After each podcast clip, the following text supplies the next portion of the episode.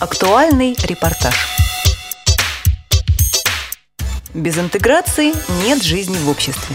Под таким девизом с 30 июня по 3 июля 2011 года в московском экспоцентре на Красной Пресне прошла международная выставка реабилитационного оборудования и технологий. Для России подобное мероприятие в новинку, а вот в городе Дюссельдорфе выставку, посвященную проблемам инвалидов, немцы организуют уже более 20 лет. Эрхард Винкомп, директор департамента зарубежных выставок Месса Дюссельдорф, на открытии пообещал прессе, мы ожидаем, что данная выставка позволит позиционировать тему инвалидов как важную выставочную тему, и мы приложим к этому все усилия. С ним согласилась заместитель мэра города Москвы в правительстве столицы Людмила Швецова. Она сказала следующее. Сегодня мы имеем потрясающий шанс увидеть версию выставки, которая является самой популярной в мире и самой разнообразной с точки зрения показанных возможностей для инвалидов. Людмила Ивановна подчеркнула, что все представленные разработки просто необходимо начать применять на практике, внедрять в жизнь нашего города. Эту же тему продолжила в своем поздравительном письме министр здравоохранения и социального развития России Татьяна Голикова. Она сообщила, что благодаря достижениям науки, техники и медицины человек с ограниченными возможностями получает надежду не только преодолеть барьер, связанный с ограничением движения, но и стать полноценным участником общественной, деловой и культурной жизни. Эти и другие темы обсуждались на открытии выставки, а также на проходившей параллельно с ней международной конференции «Равные права, равные возможности». В первый день выставку и конференцию посетило более тысячи человек. Гости могли познакомиться с последними разработками в области адаптации квартирных и городских условий для безбарьерного передвижения инвалидов, принять участие в творческих и спортивных мастер-классах, получить юридическую помощь и проконсультироваться по вопросам образования и трудоустройства. Всероссийское общество слепых приняло активное участие в работе выставки. О том, с какими вопросами посетители подходили к специалистам ВОЗ, корреспондент нашего радио Елена Колосенцева расспросила Сергея Флейтина, сотрудника технического отдела «Логос ВОЗ», эксперта по техническим средствам реабилитации в Европейском союзе слепоглухих, а также консультанта Общества социальной поддержки слепоглухих «Эльвира». Выставка, конечно, полезная и интересная. Это уже не первая аналогичная выставка, в которой я принимаю участие. Э, радует, во-первых, что есть интерес к проблематике инвалидов. То есть даже к нашему стенду народа подходит достаточно много и много спрашивают. Причем э, не всегда даже люди, которые непосредственно связаны с тематикой инвалидности, то есть даже из обычных библиотек, уже сегодня подходят и спрашивают люди о том, как оснастить рабочие места таким образом, э, сделать места таким образом, чтобы могли приходить э, люди, скажем, с ограничениями по зрению в обычную библиотеку и что-то там делать, что-то работать. Такой интерес радует. Э, радует обилие техники представленной. И единственное, что, конечно, хотелось бы, чтобы эта техника стала не просто так, таким вот предметом, который выставляют на выставках, но стало бы доступно нуждающимся в нашей стране, причем не только в Москве, потому что мы понимаем, да, что Москва это уже не совсем Россия, вот, а чтобы стало доступным это, все это дело и за пределами Садового кольца. А кто из организаций, компаний, представленных здесь на выставке, больше запомнился вам? Кто-то, может, удивил? А, дело в том, что я не могу говорить о названиях и об именах, угу. Но вот тут буквально за моей спиной, э, да. если вы видели, представляю собачек. Да, да, да. Вот меня в чисто по-человечески очень заинтересовало это, потому что э, для незрячего любого человека, незрячего возможность э, большей мобильности, большей свободы передвижения – это ключевой момент. И когда тем более еще не слышишь, то это все гораздо еще острее становится. Ну и, конечно, просто общение с собаками это всегда незабываемо, всегда замечательно. И э, хорошо, что теперь больше людей занимаются этой проблемой, потому что раньше в России э, была одна единственная школа восстановления трудоспособности слепых в Купавне, где занимались подготовкой собак-проводников. И это на самом деле замечательное учреждение. Но все равно радует, что наряду с этим учреждением появляются еще новые компании, Э, которые занимают вот такого рода деятельностью, такого рода услугами. Это очень нужно и очень важно. Это для меня очень важно даже в, личном, в личностном плане. И, наверное, э, с этой выставки Это для меня будет самый такой интересный и сильный момент, который я вынесу. Сергей, вы рассказали, что к стенду УВОЗ подходило много людей. А с какими вопросами, пожеланиями они подходили, что их интересовало? Ну, их интересовала продукция нашей фирмы, и в том числе рельефная графика, ну и вопросы э, возможности организации рабочего места для инвалида по зрению. То есть, что для этого нужно, как это все функционирует. Потому что, ну, пока еще недостаточно у людей информации вообще о том, э, насколько это реально для инвалидов по зрению работать э, с современными компьютерными технологиями. Поэтому это все вызывает интерес.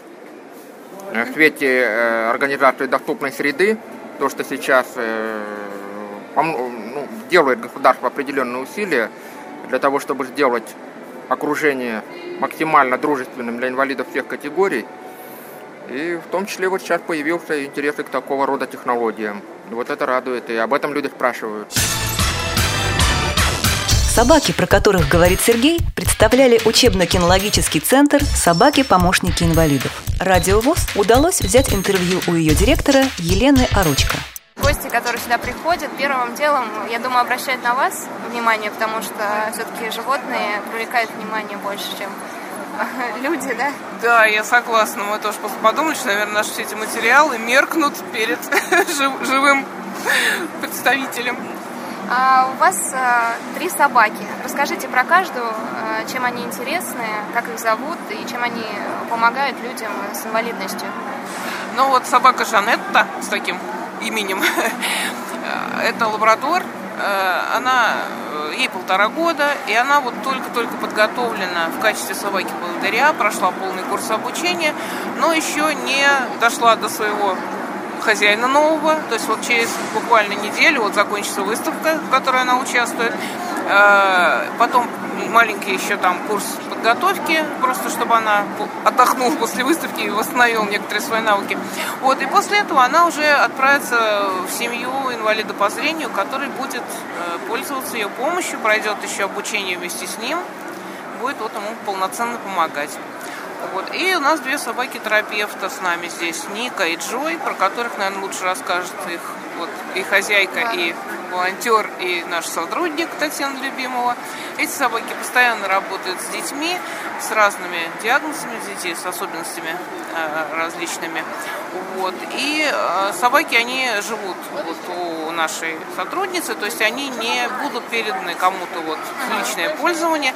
Они помогают очень многим детям разным, и у них очень широкая программа подготовки, которая включает, ну, как бы, учитывает особенности разных детей, потому что есть дети, которые боятся, есть дети с очень таким даже агрессивным поведением, ну, масса есть разных особенностей, которые мы сначала учитываем при подготовке, а потом, когда собака нарабатывает опыт, а, у нее некоторые навыки даже появляются свои, свои такой стиль, что ли, работы. Например, вот самая старенькая собака Олли, которой здесь нет сейчас, потому что она уже очень пожилая, ей тяжело такие мероприятия выдерживать.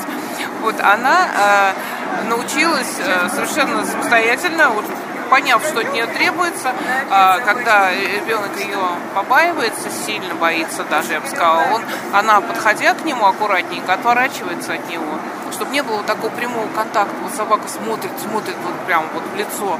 Она отворачивается тихонечко, так как бы присутствует, постепенно приучая вот детеныша к своему присутствию. До этого она додумалась сама. А вернемся к Жанете, потому что собака-поводырь все-таки, и у нас радиус Российского общества слепых. Сколько ее готовили перед тем, как э, дадут э, вот, инвалиду? Готовили собаку долго. А, мы приобрели ее щеночком четырехмесячным, протестировали, поняли, что она перспективный товарищ, и поселили в волонтерской семье. Она э, жила там вот все это время, собственно, и сейчас еще живет.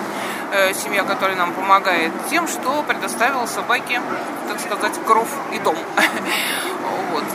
С собакой там ухаживают, а мы обеспечиваем все, что нужно. То есть дрессировку, корм, там, вид обслуживания, все, что нужно для животного.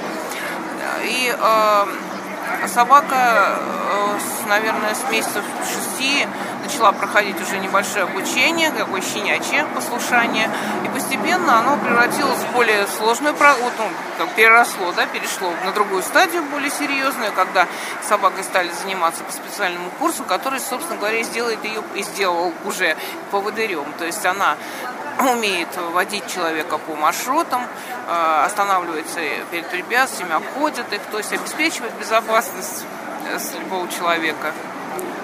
Вот, поэтому, э, собственно говоря, вот подготовка, она заняла, поскольку она такая глубокая, большая, она заняла ну, сейчас скажу, сколько? Год фактически, если учесть, что она была щеночком, когда мы ее купили. Ну, а так вообще подготовка, если бы вот мы э, приобрели ее взрослой собакой, вот, там, год, например, то подготовка заняла бы где-то 6 месяцев, иногда занимает 8. Но вы берете собак щенками, а если человек обратится, он слепой, обратится к вам с просьбой воспитать собаку, которая у него уже есть, определенной породы, и не всегда это лабрадор, сможете ему помочь чем-то? Но мы стараемся не делать этого, потому что э, э лабрадоры, голден ретриверы, они э, специализированные породы, у которых очень много качеств, которые позволяют им быть вот, поводырями. Это не случайный выбор, а вполне осознанный. Во всем мире они приняты вот, как такие собаки, породы, приспособленные для этого. И мы, ну, теоретически можем сделать исключение, но это очень нежелательно. И то, если собака только ну, очень-очень подходит, просто вот, ну, вот. Но это тоже очень редко бывает. И мы призываем, так сказать, всех, кто хочет получить собаку, лучше подождать и взять собаку подходящую. Вот сама процедура, как получить собаку. Например, человек хочет, куда ему обратиться и сколько ему придется ждать. И платно ли это? А, абсолютно бесплатно, сразу скажу. Все, что связано с подготовкой собаки, с обучением инвалида, все это мы берем на себя. Это мы существуем на средства спонсоров, как некоммерческая благотворительная организация. Вот это как бы наши заботы, как получается подготовка, на какие средства. Вот э, инвалид получает абсолютно бесплатно. А, и для того, чтобы получить, нужны самые простые документы. Ну, документы обязательно нужны. Нужна э, подтверждающая инвалидность справка, да, э, ВТЭКовская или там какая-то медицинский документ, э, российский паспорт, потому что мы передаем собаку гражданам России, поскольку работаем у нас для наших инвалидов. Вот. И мы, э, если позволяет расстояние нас разделяющее здесь в Москве и в области Московской, мы обязательно встречаемся предварительно с инвалидом, заполняем анкету, знакомимся для того, чтобы потом, когда мы будем подбирать собаку, как можно более точно это сделать, потому что и все люди имеют свои особенности, и все животные, конечно, тоже имеют особенности. Надо подобрать вот эту пару так, чтобы не промахнуться, что называется. Вот, конечно, если мы передаем собаку в другой город, это сложнее. Обычно инвалид присылает нам анкету, заполненную, мы делаем какие-то уточнения по телефону. То есть стараемся все-таки как можно больше узнать о человеке, чтобы потом вот эту вот пару эту подобрать верно. Каково количество заявок в год, в месяц от инвалидов на собак? Ну, так трудно сказать, это какой-то неравномерный такой вот процесс, но я хочу сказать, что вот мы немного собак готовим, организация мы маленькая пока что, и э, сейчас наша очередь, вот так сказать, наш лист ожидания, он уже растянут на два с половиной года. А вы следите за судьбой собак, которых отдаете? То есть как их воспитывают, как за ними следят? Э, да, обязательно следим. Мы даже в наших как бы, правилах, в договоре, который мы заключаем при передаче собаки с инвалидом по зрению, оговаривается этот пункт. То есть мы контролируем содержание собаки, поскольку мы и об интересах животного тоже должны беспокоиться, и то, как она работает, если есть какие-то сложности, они двоякие, например, по работе сложности, что-то не получается у человека, мы способны помочь. То есть мы можем, может подъехать тренер, может там разобраться в ситуации. А, или э, такая, ну, чрезвычайно, надо сказать, редко встречающаяся ситуация, но мы не должны исключать ее. Если с собакой там что-то плохо, да, там как-то уход недостаточный, какое-то нехорошее обращение с ней, в этом случае мы оставляем за собой право даже забрать собаку. Вот. Но таких случаев у нас, к счастью, не было пока, но мы бдим. Вот. Ну и кроме того, бывают же какие-то экстренные такие ситуации. Например, у человека у семье там материальные какие-то временные затруднения, трудно кормить собаку. И в этом случае мы идем навстречу, мы стараемся помочь там кормом. Э, был случай, когда собака тяжело заболела, и, э, в общем, вопрос о ее вот выздоровлении был только в средствах, и мы помогли, потому что, ну, потому что не могли не помочь. Понятно. Спасибо большое. Как отметила Елена Орочка, в учебно-кинологическом центре «Собаки-помощники инвалидов» готовят не только собак-поводырей, но и канистерапевтов. Это собаки-друзья, которые помогают расслабиться и снять стресс. Подробности у нашего корреспондента, которому удалось поговорить с руководителем группы канистерапии «Солнечный пес» Татьяной Любимовой. В чем суть э, этой терапии? Если образно сказать, то можно повторить слова Честертона. С тех пор, как у меня есть собака, я сильнее ощущаю, что я человек. Угу. То есть даже ребенок с очень тяжелыми нарушениями и физическими, и э, э, умственно отсталый, если он берет руку поводок, он в паре собака-человек, он главный, он человек. И собака это чувствует и подчеркивает в своем поведении. Вот. А дальнейшее это реабилитация, социальная реабилитация и психофизическая, то есть уже в зависимости э, от состояния ребенка мы подбираем э, индивидуальную программу.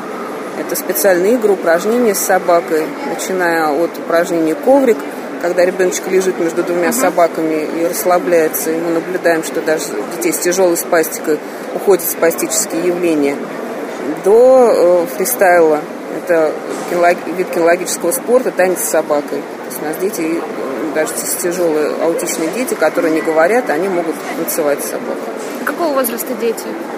От 6 месяцев до 21 года. Угу.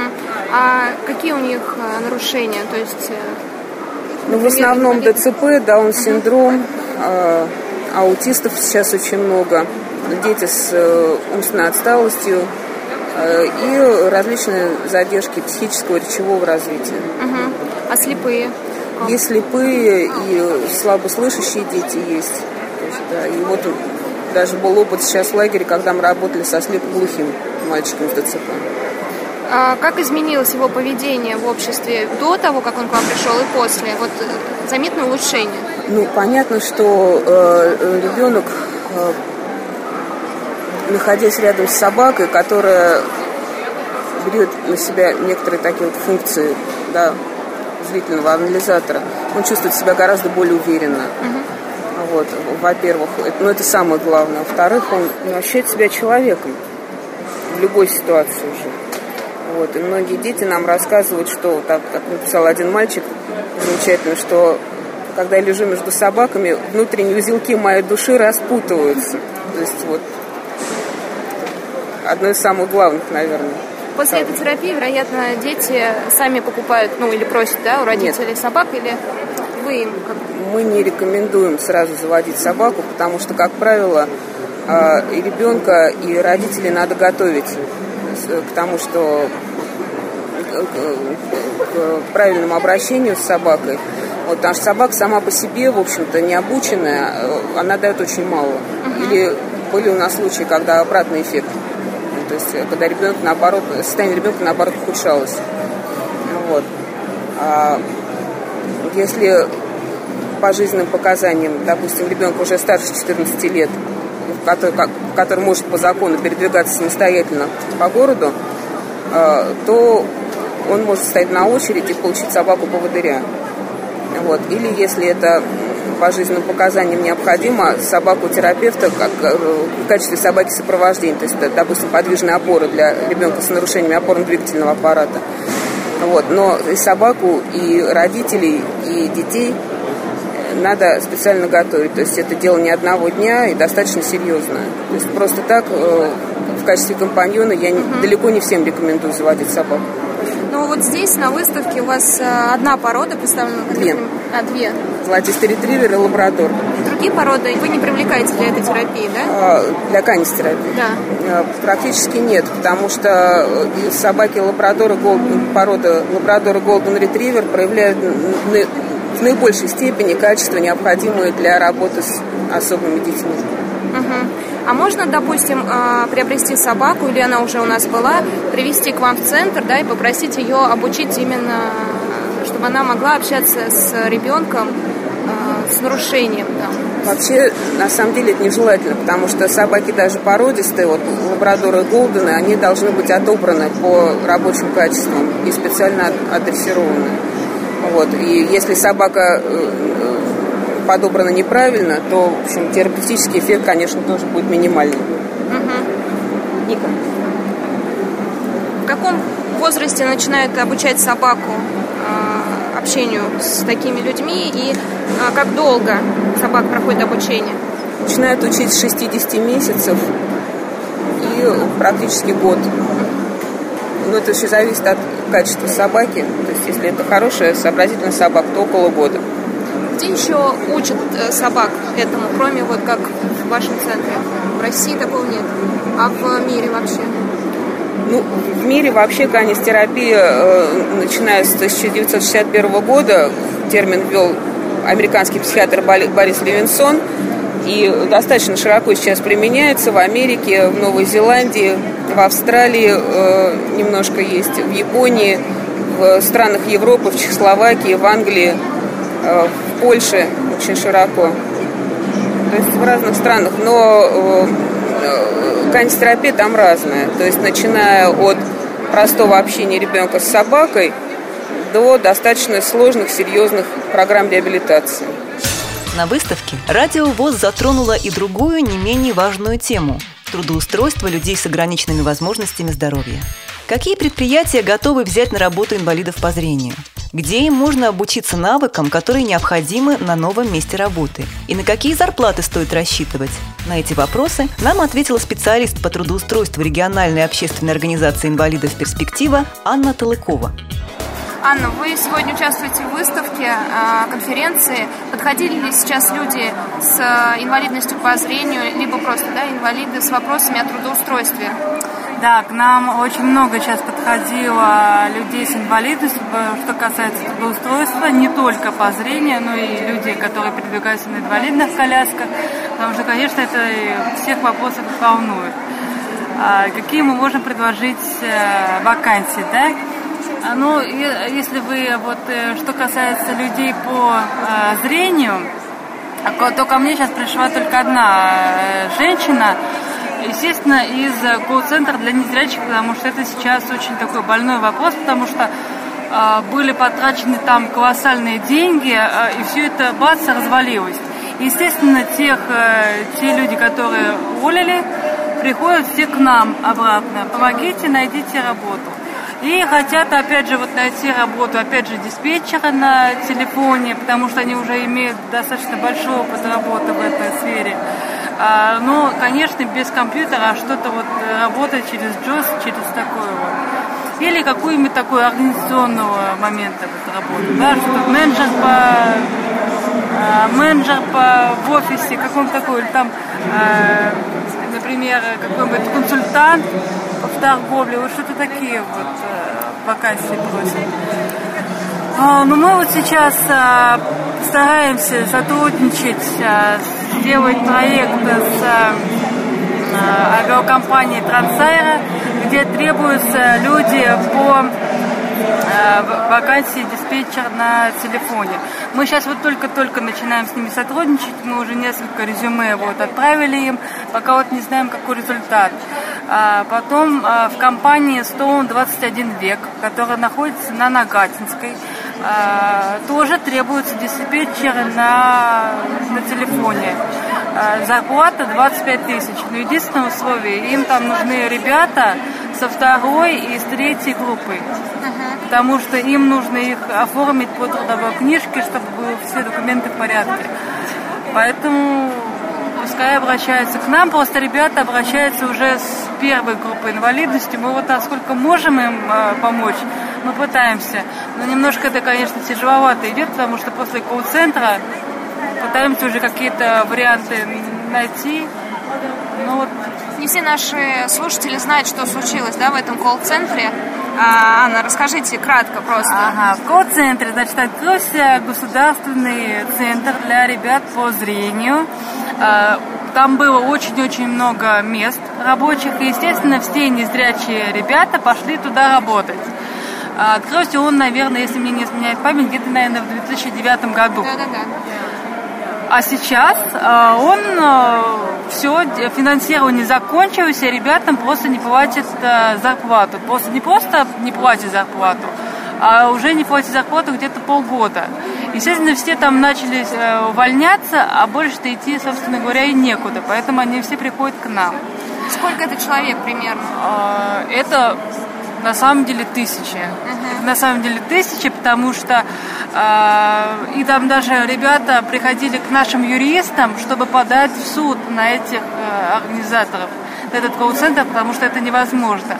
А, вот даже я вам скажу больше, что в этом году у нас была ярмарка вакансий для людей с инвалидностью. И колл-центр для незрячих не постыдился, и он опять к нам пришел как работодатель и поставил свой баннер, что он набирает ребят в колл-центре. И когда это увидели наши ребята по зрению, которые были как э, соискатели, да, они, естественно, его окружили и сказали, что ты делаешь? Ты нам и так зарплату не платишь, а ты еще новый центр открываешь. Поэтому эта э, история вообще на самом деле покрыта мраком. Что там вообще творится и откуда все это. Потому что если нет денег в одном центре, почему тогда есть деньги на другой центр? Почему они собираются открывать другой центр? Мне это непонятно. Да, не очень хорошая история получилась, но есть, э, э, я думаю, у вас э, истории, которые закончились хорошо, места, где действительно ждут инвалидов по зрению, и они необходимы, вот когда Да, вы сейчас да. назвали два таких. А еще какие специальности, это потенциальные, могут быть интересны для инвалидов по зрению? Может быть, Например? нет сейчас мест, но, возможно, в дальнейшем они смогут Поняла. себя... Ну вот, например, у нас есть вакансии, мо- ну, можно будет рассмотреть, например, вакансия работы с интернет-ресурсами. Это создание сайта, потом его создание сайта, потом его поддержание этого сайта, может быть, разработка каких-нибудь программ. Это у нас очень много этих вакансий. У нас это все очень востребовано, и если человек э, хорошо знает компьютер, пускай даже он не зрячий, да, работает через JOS, я думаю, что у него не будет э, проблем с этим, потому что все ребята по зрению очень э, как бы знают хорошо компьютер, у них в этом нет никакой проблемы, да. Но всему надо учиться, курсы переквалификации какие-то. У нас есть компьютерные курсы, и там две ступени. Это начальные курсы, да, это веб там создание папочки, как ее сохранить такого плана.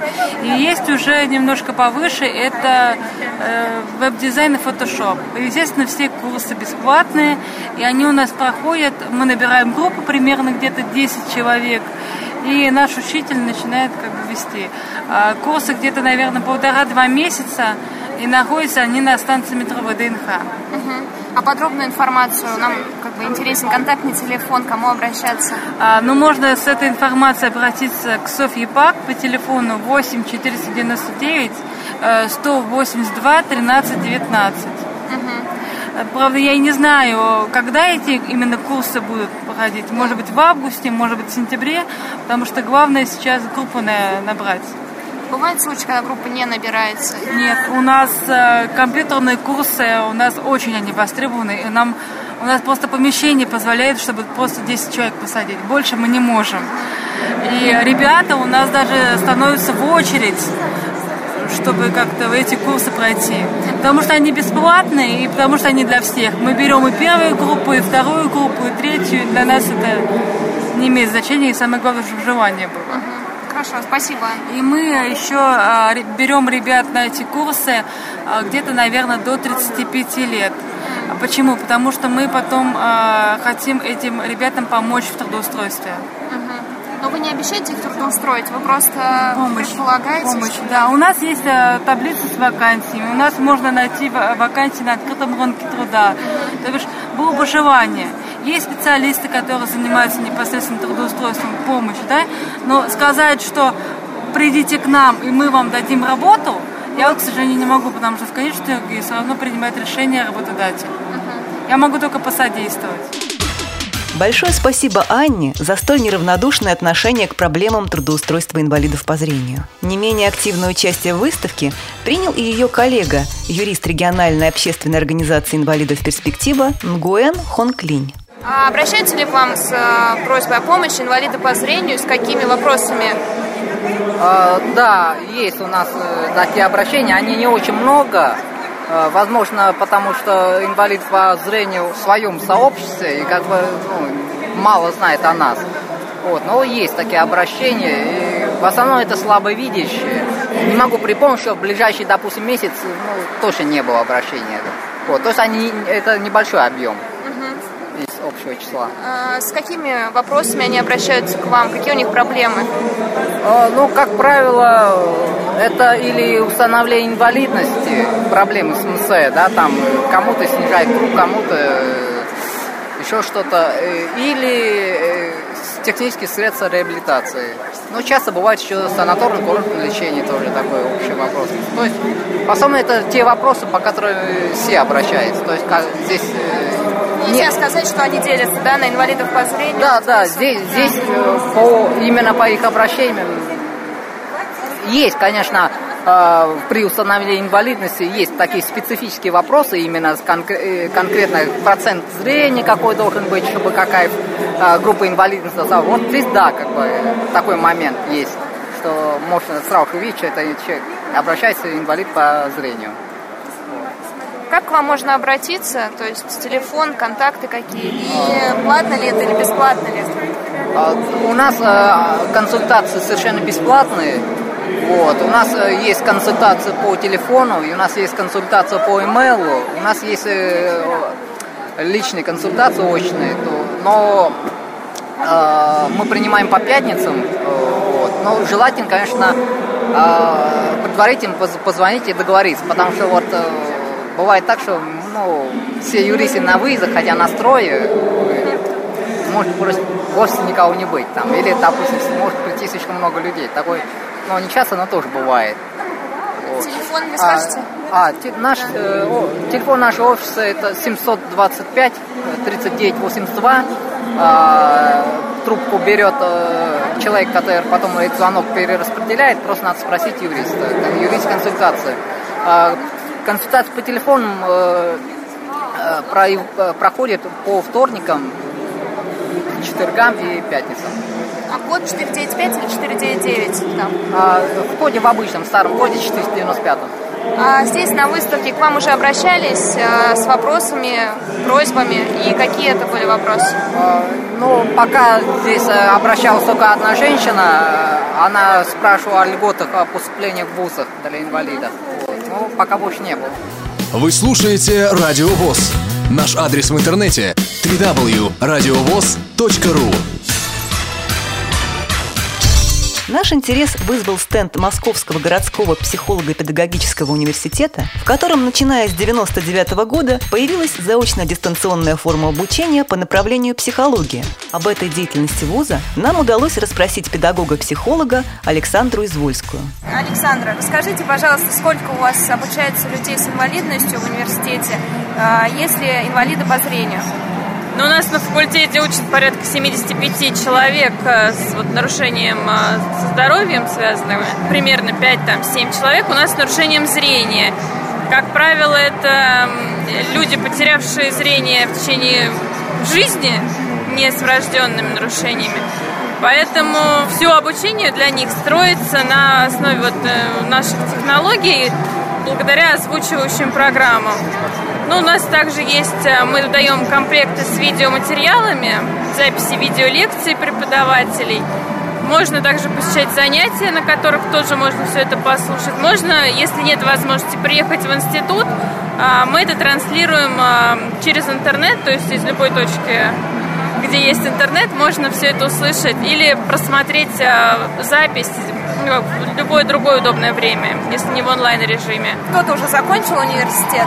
Ну вот на данный момент у нас три выпускника было в декабре, но они с нарушением опорно-двигательного аппарата. В принципе, ребята с нарушенным зрением вот, э, работают во Всероссийском обществе слепых. Сколько по времени обучения длится? Это обычные... половиной года у нас длится обучение. Ну, программа бакалавр психологии. Три экзамена у нас для поступления. Русский язык, математика, биология. Абитуриенты с первой и второй группы инвалидности проходят без конкурса. Третья группа идет по конкурсу. Ежегодно представляется 25 бюджетных мест.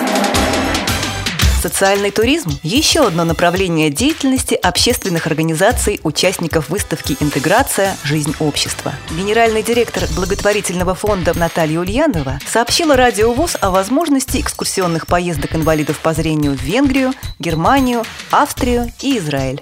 Я генеральный директор благотворительного фонда «Парилис». Фонд работает э, по самым разным направлениям. У нас есть несколько программ специализированных. Это программа прямой благотворительной помощи. Она, как правило, работает на уровне скорой помощи. Вот когда кому-то прям вот совсем очень-очень нужно. Что-то произошло, нужна какая-то экстренная медицинская, какое-то экстренное медицинское вмешательство, нужна какая-то экстренная помощь и так далее. То есть это э, прямая благотворительность, когда фонд организовывает сбор финансовых средств, помощь или материальных каких-то средств в помощь тому или иному человеку.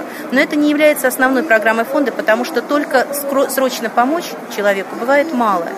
И мы в фонде давно уже поняли, что самым главным, наверное, самой главной задачей благотворительного фонда должна стать задача помощи людям в их каждодневье, да, помощь людям в их выхода из квартир, из э, четырех стен, из внутреннего, внутренней изоляции, внутреннего, может быть, неверия в то, что, в принципе, жизнь продолжается, и она имеет все те же краски, все, всю ту же красоту, все тот же вкус, но только, наверное, немножечко сместились акценты.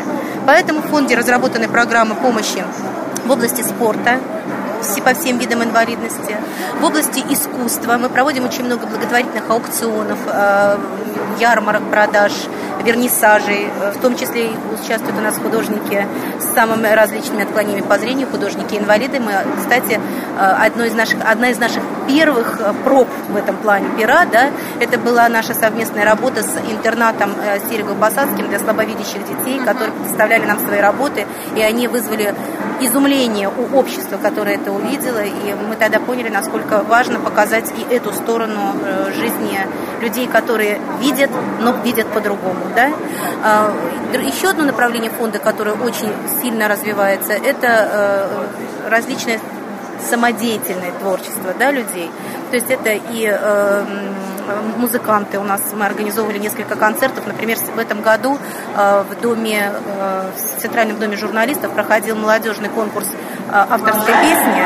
И среди участников, приглашенных участников на этот конкурс были слепые ребята, которые пели авторскую песню. И зал просто встал для зала, это тоже было какое-то открытие. И мы настаиваем на том, чтобы именно так было. Не, то, не, не, не, не было так, что только инвалиды для инвалидов, слепые для слепых, глухие для... Нет. Если мы говорим об, об интеграции общества, о приучении общества понимать друг друга такие, и принимать такими, какие мы есть, то это должны быть совместные. Обязательно совместные праздники, обязательно совместные мероприятия, обязательно какие-то совместные заседания. Но и еще одно направление – это туризм как по России, так и за его пределами. И мы э, делаем очень большие э, программные мероприятия, которые предусматривают специфику туристического маршрута для той или того иного вида инвалидности, включая и да, для слабовидящих. Да. Это тяжело э, вы Тот знаете, же музей посетить. Да, чтобы, однозначно, да. да, однозначно, да. Почему? Потому что, к сожалению, очень мало музеев приспособлено для того, чтобы их увидели люди, которые просто так вот зрительно увидеть э, э, не в состоянии.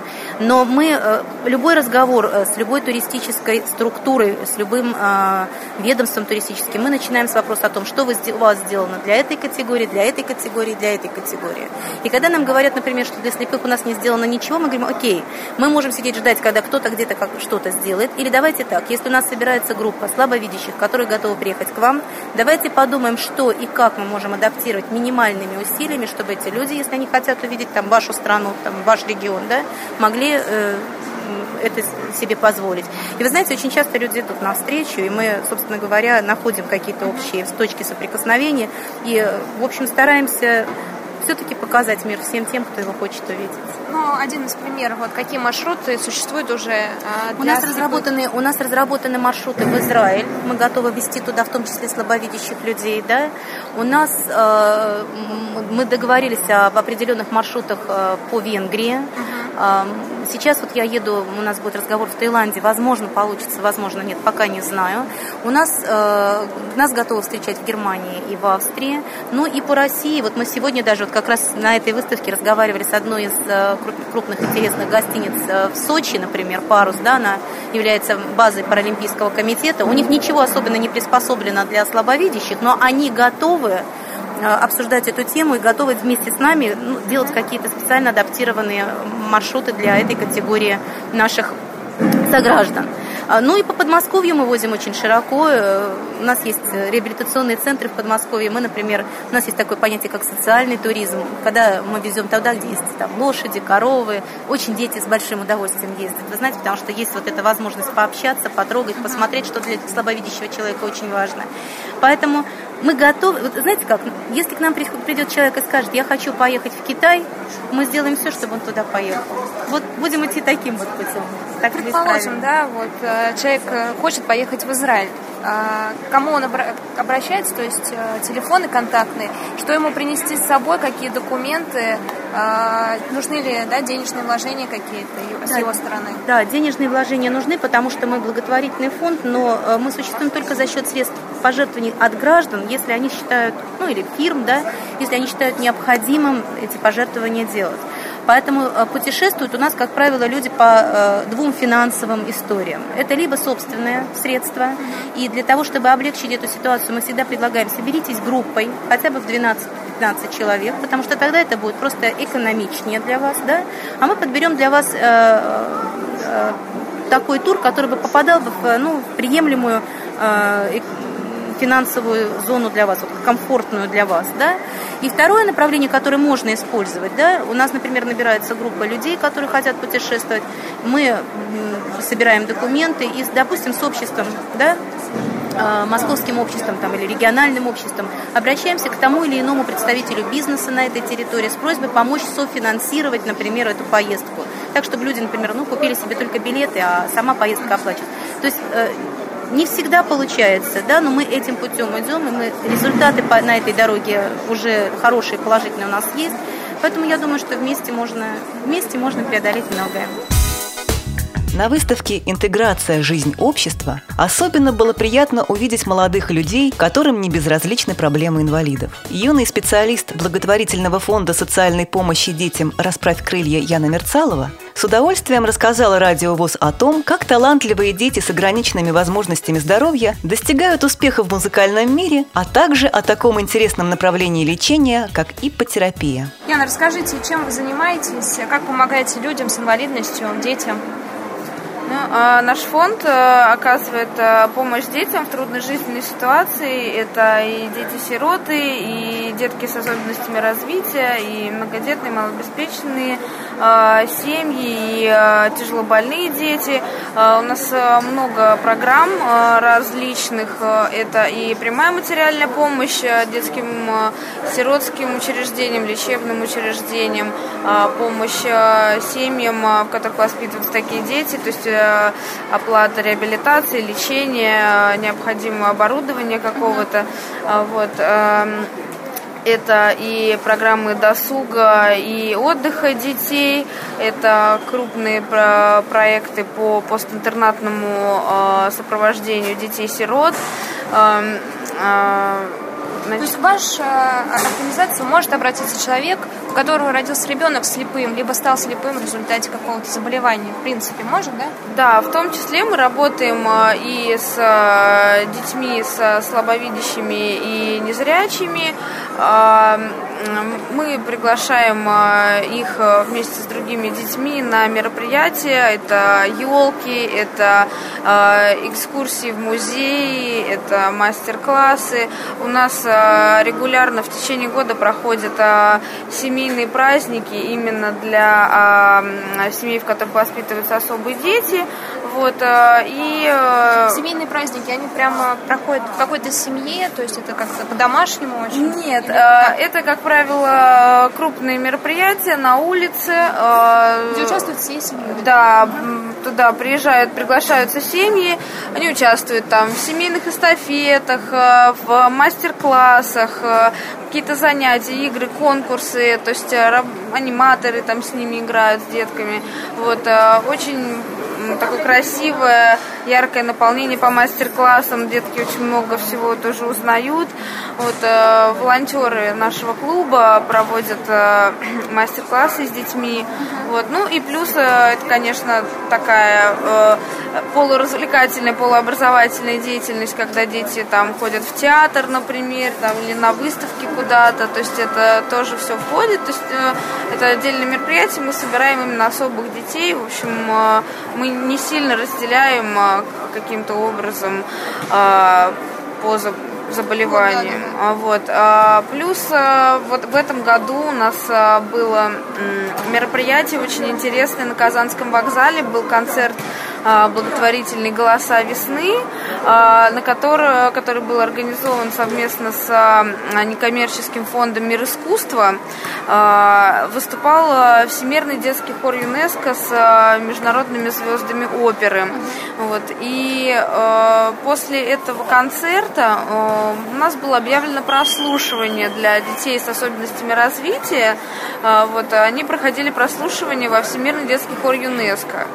И как раз среди э, семи детей, которые прошли э, прослушивание, и теперь они являются подопечными фонда «Мир искусства» и будут э, выступать вот э, во Всемирном детском хоре ЮНЕСКо, э, есть как раз несколько детей незрячих, тотально слепые детки, вот, одаренные, очень талантливые, прекрасные дети, вот, и в целом это было началом такой вот совместной работы, то есть еще и по поддержке талантливых детей, вот, и получается так, что достаточно много детей музыкальных именно как раз э, с нарушениями зрения, ну, то есть э, даже не просто талантливых, а реально одаренных детей, которые поражают просто вот э, своими способностями. Но действительно здесь э, речь идет о том, что эти способности нужно развивать, как-то содействовать, потому что, конечно, э, немногие родители знают о том, что есть такие возможности. Безусловно, есть еще там фонды, которые поддерживают талантливых детей э, с проблемами зрения. Вот. Э, но э, у нас это более обширно, то есть это не только э, дети слабовидящие, да, это вот вообще для детей с особенностями развития, в общем-то, есть такая возможность попробовать себя. Вот, и я думаю, что у нас будут еще прослушивания. А если вот, вот сейчас нас услышит мама, у которой ребенок слабовидящий, и она чувствует, что он талантлив. Кому ему обратиться, ей обратиться, кому позвонить, может, вот, чтобы его прослушать? Ну, вы знаете, это наш совместный проект вот с Фондом Мир искусства. А, наверное, в принципе, можно и через нас с ними связаться. То есть, э, э, если есть возможность у родителей прислать какой-то э, аудио или видеоматериал, э, то есть запечатлеть каким-то образом исполнение ребенком какой-то композиции. Это не, обязательно должна быть профессиональная какая-то студийная запись, это можно сделать э, запись на обычную цифровую мыльницу, там, не знаю, в принципе, может даже на мобильный телефон, ну, всякое бывает, и по электронной почте прислать там буквально какой-то файл. Uh-huh. нам э, на электронный адрес info собачка детский фонд .info вот. Ну, с пометкой, что это для прослушивания, что чтобы посмотрели, и мы уже сможем а, передать эту информацию э, во Всемирный детский хор ЮНЕСКО для того, чтобы художественный руководитель смог это послушать и, возможно, будет интерес э, лично встретиться с ребенком, послушать его уже живьем. Вот, соответственно, в случае, если человек отправляет какой-то такой материал, вот, обязательно в письме нужно указывать контактные телефоны для обратной связи, потому что, ну, иначе Иначе никак. Причем обращаться могут люди со всей России к вам. Но э, вообще наш фонд, мы работаем по всей России. Конкретно мероприятие у нас проходит в Москве и Московской области, вот, но помощь мы оказываем э, деткам по всей стране. Вот. Что касается конкретно прослушивания, это, э, ну, это изначально не наше детище, да, это наш совместный проект. Вот был конкретный концерт, было конкретное прослушивание, совместно организованное с э, фондом Мир искусства, да, то есть э, какие-то такие глобальные вещи мне сложно, да, сейчас озвучивать, но фонд Мир искусства, в свою очередь, они устраивают прослушивание в разных городах тоже. То есть э, нужно следить как бы, за вот информацией. То есть прослушивание проходит в разных городах. Вот недавно был Новосибирск, вот, э, насколько я знаю. И э, дети работают уже там, на местах. То есть э, им для этого э, не обязательно, то есть занимаются они, занимаются они у себя в городе там. Не обязательно ехать сюда. Да, да, да. Я не знаю, как насчет прослушивания, но занятия проходят точно у них на местах. Вот, то есть это целая сеть э, профессионалов, э, которые работают э, вот, в данном направлении. Другое ваше направление – это работа с э, детьми и с животными, с э, лошадьми. Расскажите подробнее. Да, вот э, совместный проект э, фонда «Расправь крылья» с российской э, детско-молодежной э, общественной организацией содействия ипотерапии «Флиона». Это одна из четырех московских организаций, которые занимаются лечебной верховой ездой с детьми. Э, ну, вернее, э, они занимаются э, лечебной верховой ездой э, с людьми разного возраста. Здесь имеет значение особенность заболевания, а не возраст человека, который занимается. Вот. А в свою очередь наш фонд поддерживает именно программу работы с детьми, потому что мы по уставу поддерживаем именно данную категорию граждан. Вот. А Ипотерапия, э, помимо непосредственно занятий на лошадях, в эту программу входит еще э, лечебно-оздоровительная физкультура, занятия с дефектологом и э, мастер-классы. Помимо этого, дети, которые занимаются вот в организации Флена, они приходят к нам на мероприятия фонда, на праздники, на все наши. Э, волонтеры наши занимаются тоже с детьми всевозможными э, прикладным искусством, ну, вот какие-то такими вещами. Э, то есть я затрудняюсь ответить, как, например, это может именно поспособствовать именно реабилиации слабовидящих детей, потому что э, та категория детей, с которыми мы работаем э, по данной программе, это э, в основном дети с нарушением опорно-двигательного аппарата, аутисты, ну, вот, э, такого рода заболевания, да. А, собственно... Ну, для слабовидящих, в принципе, общение с животными – это да. необычный процесс. Ну, вообще, а, вот как а, Елена Морозова, руководитель организации «Флена», а, она говорит, что это для всех полезно. То есть а, просто с учетом особенностей каждого ребенка проводится консультация, там есть э, штатный э, медик, который э, проводит, собственно, беседу с родителями, смотрит на ребенка и уже исходя из этого подбирается индивидуальная схема занятий для каждого ребенка. То есть я, я допускаю, что безусловная польза и какой-то прогресс у детей может быть и за счет таких занятий. Было чем заинтересоваться на выставке и слабовидящим людям. В центре зала разместилась компания Air Optic, которая является эксклюзивным дистрибьютором ведущих мировых производителей оптических изделий. Руководитель направления компании Ольга Сенновская рассказала о продукции, которая позволяет повысить качество жизни людям с глубоким нарушением зрения. Расскажите, пожалуйста, какие э, инструменты э, представлены у вас здесь, которые могут заинтересовать инвалидов по зрению? Продукция, которую мы представляем на российском российском рынке. Она является специализированной и предназначена для инвалидов по зрению. А, мы являемся эксклюзивными э, дистрибьюторами немецкой компании Eschenbach, которая около ста лет уже производит продукцию для слабовидящих. В основном это лупы, это средства для коррекции, оптической коррекции зрения вблизи и вдали. Где можно приобрести вашу продукцию? В Москве, допустим, в России вообще, потому что нас слушают представители других городов нашей страны. В настоящее время нашу продукцию можно приобрести в МНТК Москва, далее клиника Коновалова. Можно в Москве обратиться в оптику 8 на Селезневской 34, где есть наша продукция.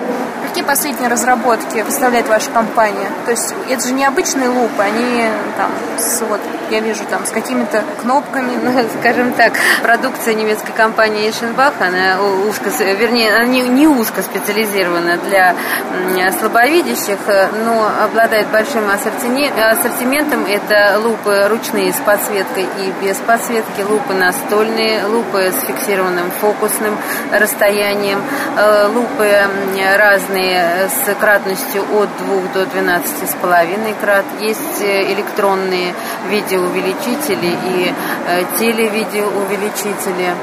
А есть монокуляры, кеплеровские и галилеевские системы. Есть телескопические очки, то есть ассортимент очень э, широк. И любому слабовидящему с остротой зрения от 0,3 это 3, от трех десятых до э, трех сотых мы э, можем оказать помощь. Наиболее ходовой товар какой востребован? Ну, наиболее востребованные лупы – это лупы с подсветкой. Как правило, это светодиодная подсветка. Кратность идет 4 э, и 5. Угу. Понятно. И сколько примерно стоит такая лупа? Ну, наши лупы э, не самые дешевые, но стоимость их от 500 до 2500 угу. рублей. На выставке «Интеграция. Жизнь общества» наше внимание привлек довольно необычный проект «Диалог в темноте», который позволяет любому желающему почувствовать себя тотально слепым. Каждому посетителю диалога выдается трость. С ее помощью он должен пройти несколько помещений, в которых царит темнота. О будущем этого проекта в России с одним из его организаторов Шенкай побеседовали наш корреспондент Елена и посетитель выставки Людмила Лункина. Uh, my name is Tsai. Шиен эм, сегодня, она представляет здесь компанию немецкую, которая занимается диалогом в темноте уже более 23 лет. Эта компания, она появилась в Германии, но сейчас выставки существуют э, в 15 странах, 23 вообще выставки, ну, в 15 странах. И э, они занимаются... Э, и, ну, в России это вот первая такая выставка, которая вот временная. Планируете ли вы перенести эту выставку затем в музей, чтобы люди не только в определенные часы, дни посещали ее, но и как когда захотели бы в Москве или из других городах России? Well, uh, в Москве будет открыта uh, где-то ориентировочно на следующий год самая большая выставка, которая у них вообще была.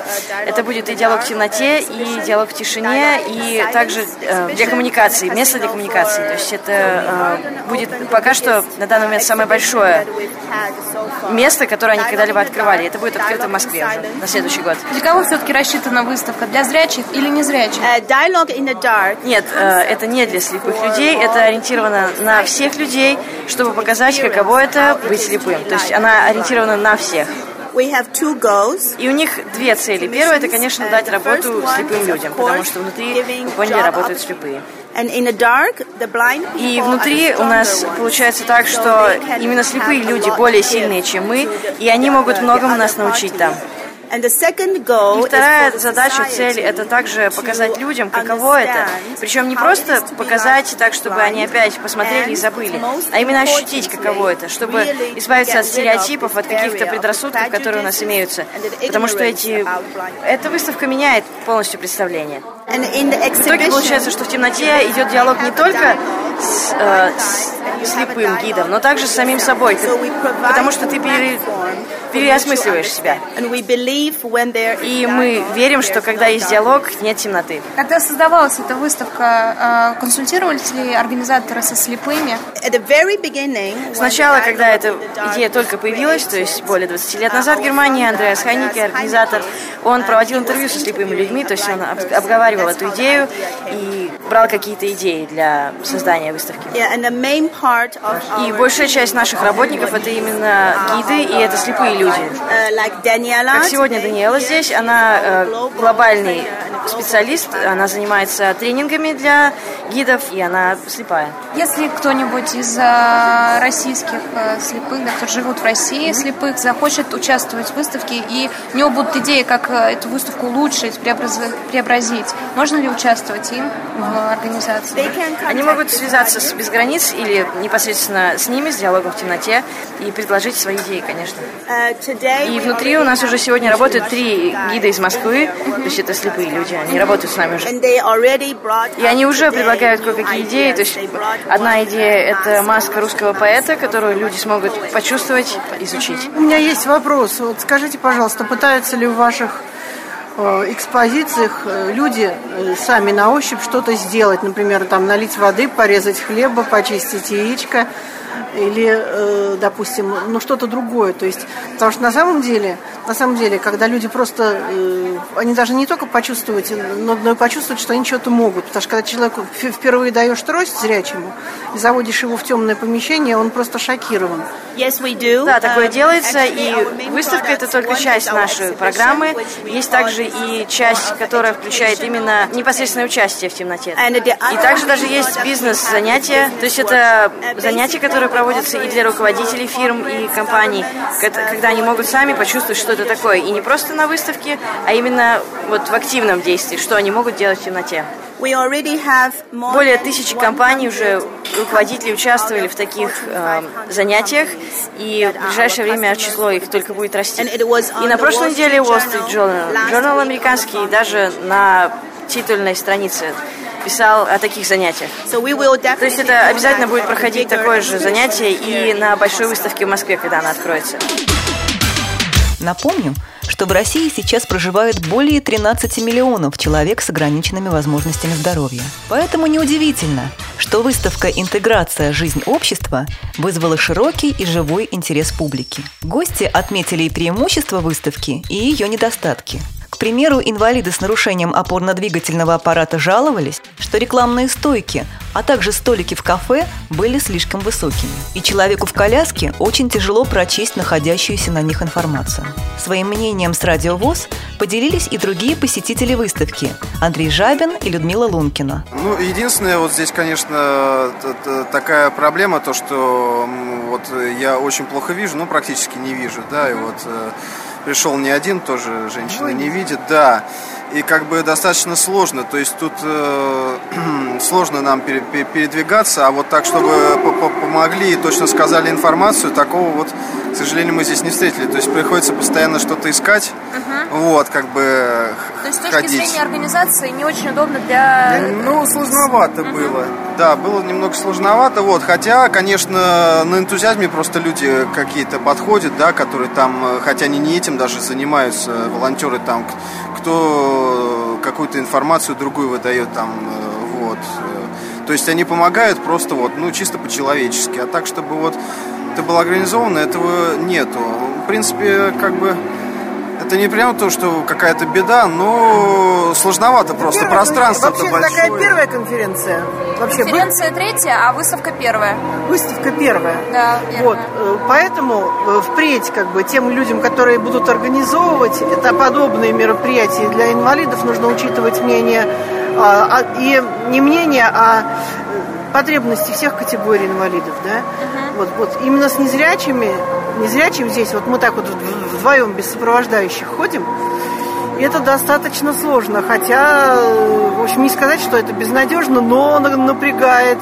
Надеемся, что на следующей подобной выставке, да и на других мероприятиях российского и международного уровней будут созданы условия для того, чтобы все ее участники и гости чувствовали себя комфортно. Так же, как и Денис Роза, директор фонда «Лучшие друзья» и региональной общественной организации инвалидов «Перспектива», которая поделилась своими положительными эмоциями от выставки с нашим корреспондентом. Но мне, мне очень положительные впечатления. По-моему, здорово, что они смогли все здесь собрать, столько всего интересного. И коляски, и разные технологии, разные выступающие, спорт.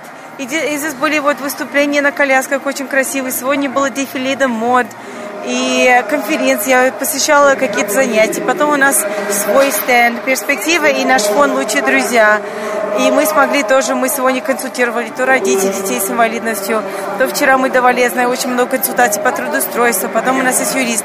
Не знаю, мне кажется, очень все удачно. Очень, место отличное, здесь очень просторно, хорошо. И я, честно, я, наверное, ничего не изменила бы. Благодаря выставке «Интеграция. Жизнь общества» на одной площадке в Москве собрались международные эксперты в области товаров и услуг для инвалидов. Предлагая интересные варианты лечения и отдыха, воплощая новые идеи и подыскивая для людей с ограниченными возможностями здоровья места для трудоустройства и обучения, они снова и снова доказывают, что инвалидность – это не приговор. На выставке для вас работали корреспондент Елена Колосенцева и звукорежиссер Анна Пак. С вами была Мария Ильинская – до новых встреч в эфире «Радио ВОЗ».